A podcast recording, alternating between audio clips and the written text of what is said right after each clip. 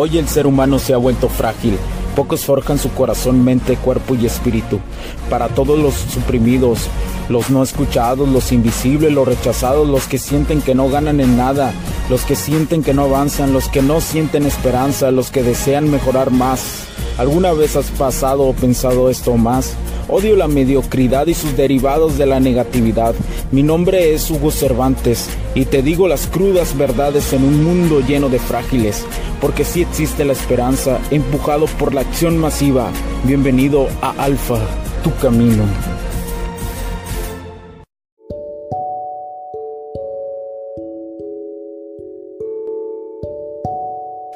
Hola amigos, ¿cómo, cómo les va? En estos momentos, hoy que es domingo 15 de marzo del 2020, se mueve demasiada información acerca de este virus que ha sido declarado por la OMS como pandemia. Primero te llamo a la calma, no estresarte, respira, calma tu miedo. He decidido llamarlo por mi cuenta el tío COVID al virus Mira, escucha.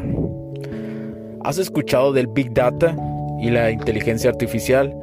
Veo como estas nuevas herramientas de las cuales regirán el mundo este siglo y probablemente mucho más tiempo en la historia de la humanidad, hoy salen a relucir la punta del iceberg de estas herramientas.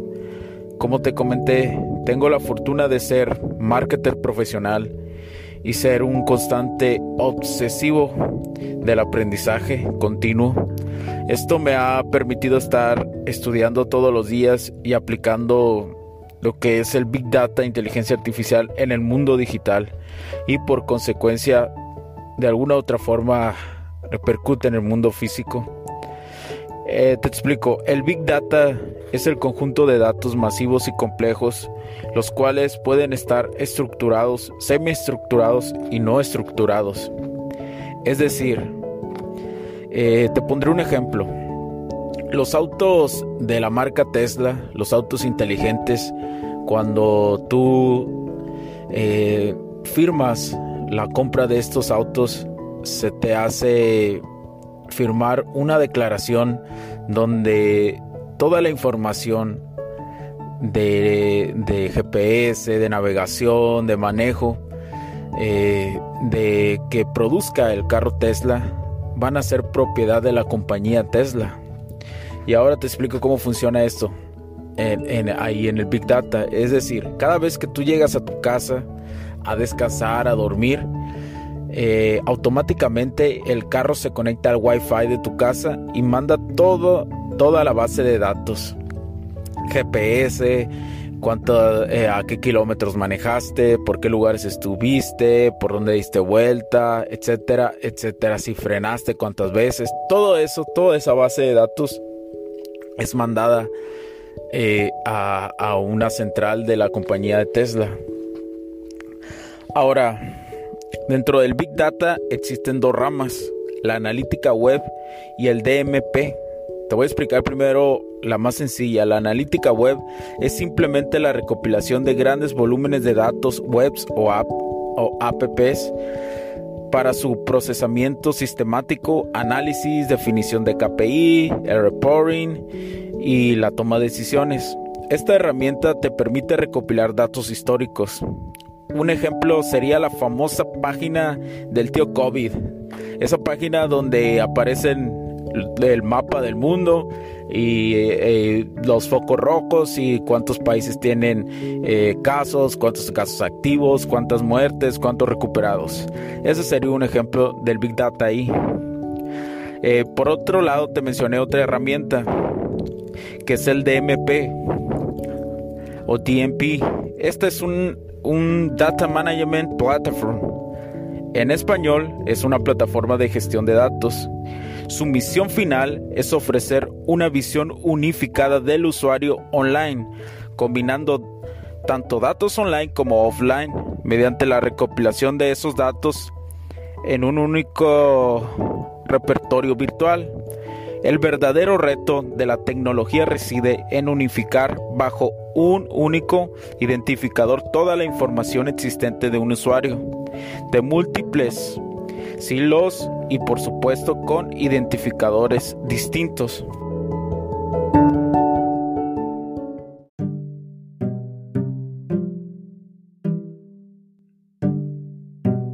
Ahora, ¿cómo se está aplicando esto para controlar al tío Kobe? Quiero mostrarte sobre un artículo eh, que leí y veo la aplicación del tío Kobe lo que es el Big Data y la inteligencia artificial. Y fíjate muy bien, la edición global móvil, que es, el, es un Sentinel Healthcare presenta una plataforma de gestión de cuarentena para coronavirus y gripe. La tecnología de monitoreo remoto está diseñada, diseñada para ayudar a, los sistemas de salud y a los empleadores a monitorear, evaluar el riesgo y proporcionar alertas de escala en tiempo real para las personas expuestas a enfermedades infecciosas. Este nuevo producto está diseñado para apoyar a los sistemas de salud agencias gubernamentales, hospitales y empleadores en sus esfuerzos de gestión de cuarentena. La plataforma se puede utilizar para evaluar y monitorear a las personas bajo investigación, personas que pueden haber estado expuestos al COVID, al tío COVID y se autoponen en cuarentena mientras esperan que pase el periodo de incubación. La tecnología también proporciona alertas en tiempo real a los proveedores cuando se requiere una escalada de la atención. Al usar el producto, las personas bajo investigación reciben un termómetro digital que se integra en la plataforma de Sentinel. Se solicita a los usuarios que respondan preguntas sobre sus síntomas y que registren su temperatura. Estos datos permiten a los proveedores de atención médica monitorear de manera segura y remota a las personas bajo su cuidado. Los logaritmos de Sentinel identificarán el aumento de las temperaturas y el empeoramiento de los síntomas que requiere la atención de un profesional médico. Las alertas se envían al proveedor y el paciente puede ser evaluado por escalada de atención desde una llamada con su médico para una evaluación de telesalud o una visita al hospital. Así la tecnología del Big Data y la inteligencia artificial funcionan en este momento para el beneficio de la humanidad.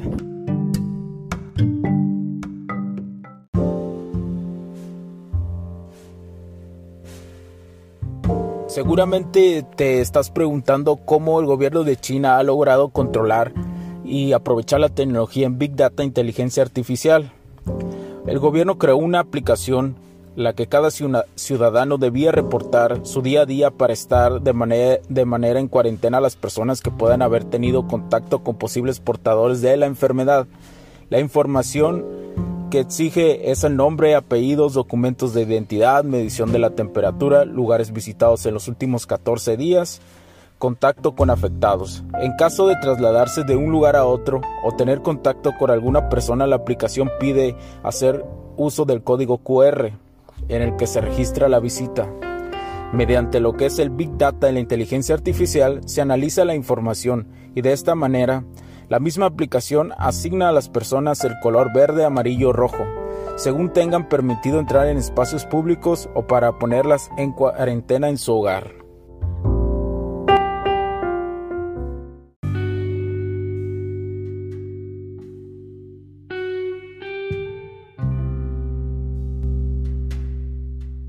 Esto permite y está permitiendo a China tener un control, prácticamente pocos casos activos en estos momentos y pocos contagios nuevos y mucha gente que está eh, teniendo eh, una recuperación exitosa y que ya se está recuperando.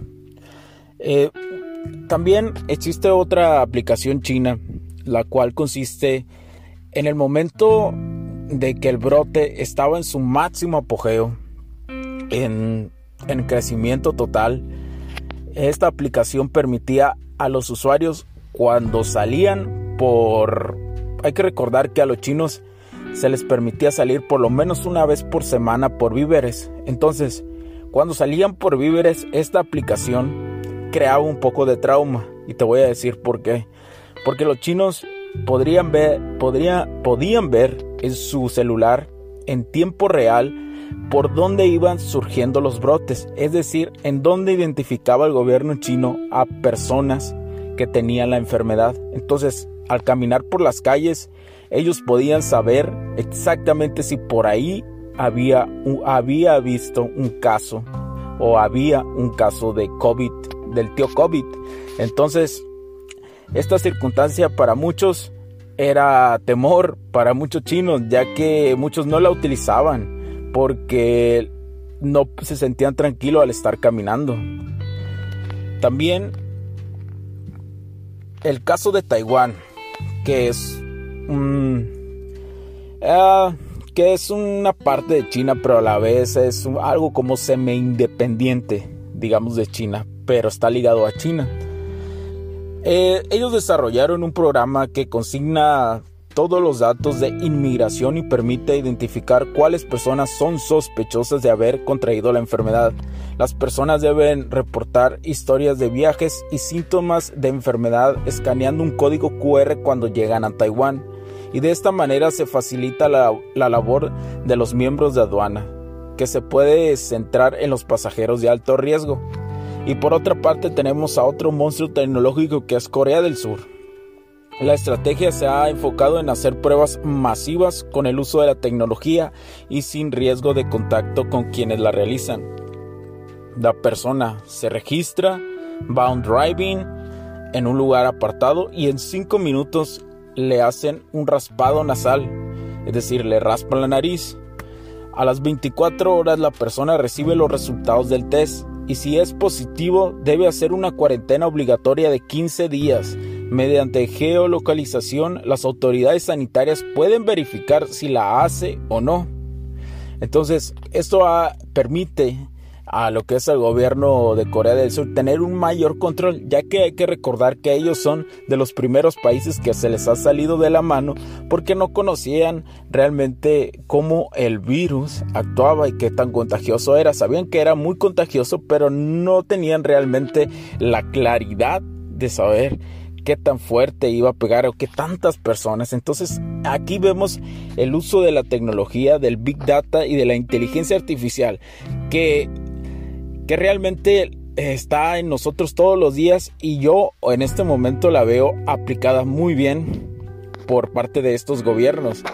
Eh, y es algo, se escucha tan sencillo, pero a la vez es tan complejo y es solo una parte de lo que puede hacer esta tecnología, que día a día se va actualizando más y es mucho más interesante, mucho más interesante cómo se empiezan a crear nuevos logaritmos, también nuevas asociaciones, cómo el Big Data y la aplicación de ellos, eh, de, los, de los datos que son masivos, eh, puede hacer que tomes decisiones sin que tú ocupes realmente eh, analizar demasiado.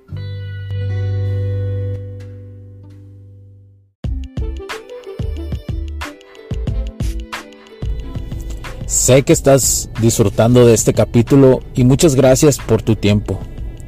Hago esta pequeña pausa en él para pedirte por favor nos sigas en nuestras diferentes redes sociales como HC La Tecnología Crece, nosotros también, HC Distribuciones y Soluciones Tecnológicas.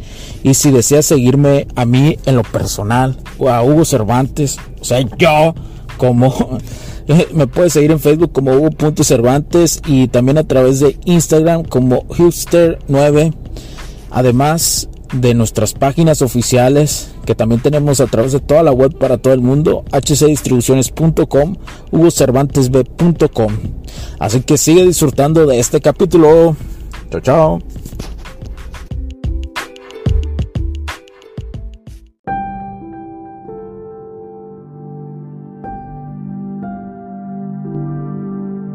Por una parte, ahora noto mucha desesperación. Quiero darte mi perspectiva personal de la situación. No soy ningún experto sobre manejos de masas o circunstancias médicas especialmente. Más bien circunstancias médicas no soy ningún experto. Eh, pero he tenido la oportunidad desde que surgió eh, lo que es el brote, seguir las dos caras de la moneda, desde información muy drástica hasta información eh, muy calmada, muy mesurada. Eh, primero vuelvo a llamar a las personas para que no tengan miedo, tengan calma, sean personas estables emocionalmente. Lo que he hablado en este podcast, sobre todo sobre la estabilidad emocional, ya que probablemente, seamos honestos, al ser un virus muy contagioso, probablemente el 70-80% de las personas que me están escuchando en estos momentos, o yo mismo que estoy hablando, probablemente nos contagiemos. Eso es algo inevitable, ¿verdad? Porque es la naturaleza, es algo, es un virus y estos, mientras exista vida, pues van a seguir. Eh, yo, en mi perspectiva,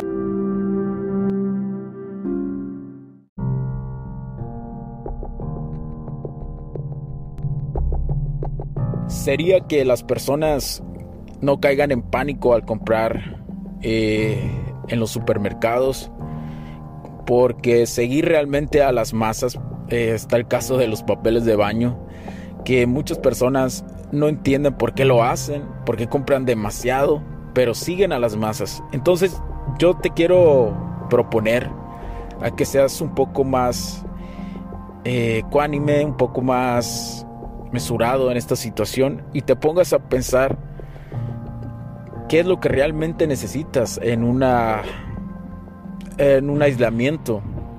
¿Qué alimentos ocupa tu cuerpo como gasolina? para combatir cualquier tipo de virus sin importar el nombre que le pongas. Estos alimentos que realmente te den nutrientes para combatirlo, ya que si te das cuenta las personas acaban, o sea, se llevan las cosas que el cuerpo no necesita o que son fáciles de cocinar. Por eso te invito a que investigues qué es lo que realmente sí tu cuerpo ocupa para combatir este tipo de enfermedades. Que tenemos la fortuna de tener un sistema inmunológico y esto nos da ventaja ya que el cuerpo puede adaptarse a las circunstancias.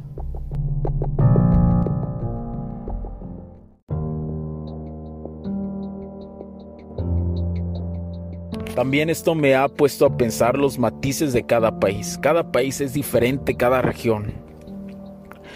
Debemos dejar de la mano de los científicos y los médicos, a mi parecer, eh, a mi perspectiva, esta situación. Son ellos los indicados para, para, para la toma de decisiones en las cuestiones masivas, ya que ellos nos van a indicar cuándo tengamos que aislarnos y, y esto nos permite a nosotros tener la conciencia de que hay momentos para ser individualistas, hay momentos para ser empáticos y hay momentos para cooperar.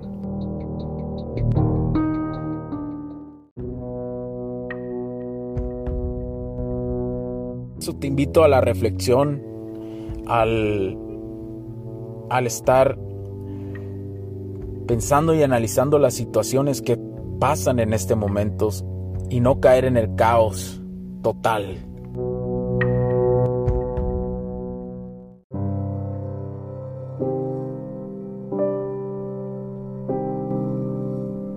medidas de higiene que debemos de tomar simplemente las tenemos que maximizar, ser más cuidadosos, ser más precavidos. Y esto es la, una de las mejores armas junto con la alimentación que nos va a ayudar a combatir cualquier virus que se presente sin importar qué tan grave sea o qué tan mortal sea el virus.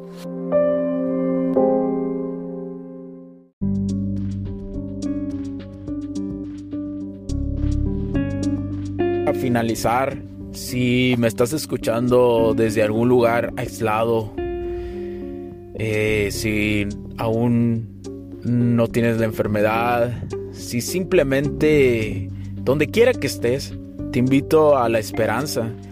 En ningún momento te tienes que caer emocionalmente. siempre debes mantener esa esperanza a flote. Sin importar el ambiente, los golpeteos energéticos de palabras y de situaciones que te muestren cualquier entorno.